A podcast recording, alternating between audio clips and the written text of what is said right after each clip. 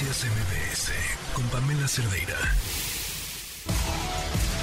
La información alrededor del mundo con Fausto Pretelín. Fausto, ¿cómo estás? Muy buenas tardes. Muy bien, ¿y tú, Pamela? Bien, muy bien. Vienes a hablarnos de elecciones, pero no las de nuestro país. No la de nuestro país, hay que salir del país a veces. No, hombre. Y creo que las de España son muy atractivas. Sí. Por muchos, por muchos temas.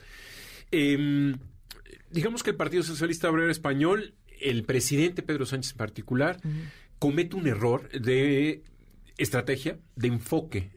Él, para el presidente Pedro Sánchez, las elecciones de ayer que fueron autonómicas y de alguna manera de ayuntamientos, ¿no? Es decir, municipios como, o, esta, o estatales, como le, le llamaríamos nosotros, él, él quizás en un, en un elemento de orgullo eh, o convencido de que las cosas le están saliendo bien, es decir, ha bajado el desempleo, eh, ha subido de alguna manera eh, el Producto Interno Bruto, es decir, la economía está creciendo más que el promedio en los países europeos, de la Unión Europea. Y sin embargo, comete el error de convertir estas elecciones municipales en una especie como de primera vuelta de las, de las elecciones generales. Es decir, una primera vuelta en donde él se pone como figura central del Partido Socialista Obrero Español, el PSOE, y su retador, eh, Feijó, del Partido Popular, que es de centro derecha, eh, bueno, donde se le vea, porque en Madrid está más allá del centro derecha, más cargado a la derecha. Eh, gracias. Eh, tenemos, lo, lo que él dijo es, bueno, lo que dijo Feijó del Partido Popular fue, hay que acabar con el sanchismo. Hay que derogar, esa fue la palabra correcta, el, el- hay que derogar el sanchismo. Sanchismo entendido como el presidente que ha dado pie a gobernar con el partido de extrema eh, izquierda independentista en el País Vasco, que ha gobernado también con los catalanes de Esquerra Republicana de Cataluña, que también era un partido o ha sido un partido eh, secesionista, y que ha cogobernado oficialmente eh, con el Partido de Unidas Podemos, este partido de izquierda radical de, de- de Pablo Iglesias, ahora ya no está Pablo Iglesias, pero eh, en realidad los dos primeros, tanto Bildu, que es un partido del País Vasco, y Esquerra Republicana de Cataluña, no forman parte de la coalición, pero sí, el, sí, sí recibieron, sí recibió apoyo el PSOE en el Congreso. Hay que recordar que España no es un sistema presidencial, sino es un sistema legislativo. El Congreso es donde de alguna manera se toman muchas decisiones importantes. Y eh, concluyendo esta primera parte, yo te diría, es un error haber convertido en primera vuelta unas elecciones municipales en donde la figura central tiene que ser el candidato del municipio, de la Claro. comunidad, porque en el ámbito de Cataluña es, es- es muy distinto al ámbito de Andalucía. Cada una de las regiones tiene sus propios problemas y no se puede generar un discurso nacional. ¿No? Como lo hizo Pedro Sánchez.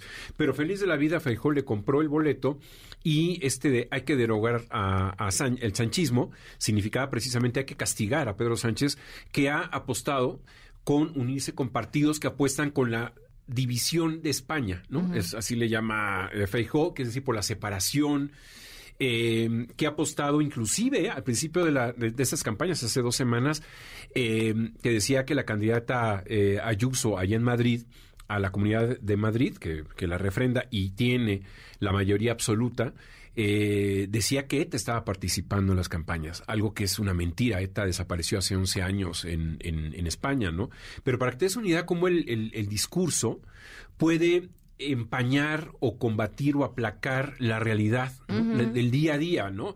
Eh, mejoras en el empleo, mejoras en la calidad económica, manejo de la, de la economía más o menos bueno, ¿no? Pero fue castigado. Y entonces eh, eh, el Partido Socialista Obrero Español pierde una buena cantidad de, de municipios allá en España y hoy Hoy, en realidad, lo que hace Pedro Sánchez es convoca a elecciones. Creo que es una jugada estratégica. Adelanta las elecciones, iban a ser en diciembre aproximadamente, las elecciones legislativas generales, es decir, nuevamente él se va a presentar como el número uno para eh, ganar las elecciones de su partido. Las adelanta estratégicamente pensando que si deja correr el tiempo hasta diciembre, la erosión de la imagen del Partido Socialista Obrero Español le va a caer más. va a ser mayor.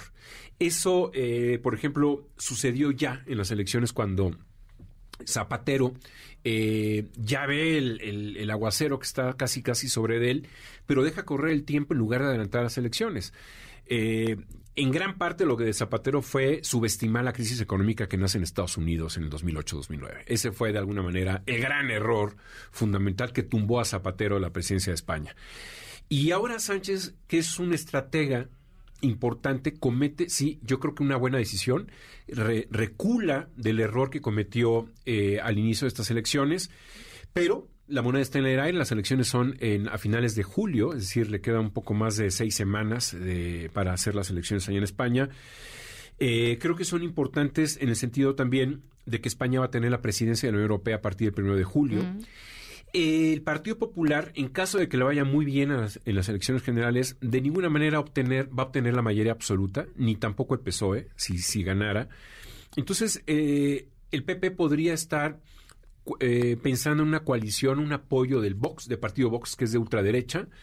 Y en ese sentido, para la imagen de Europa no sería muy bueno que el gobierno de España, que esté al frente de la presidencia de la Unión Europea, una presidencia que dura seis meses, esté conformado por el Partido Popular y el Partido de ultraderecha. Qué corta la presidencia, ¿no? Bueno, son cuatro años.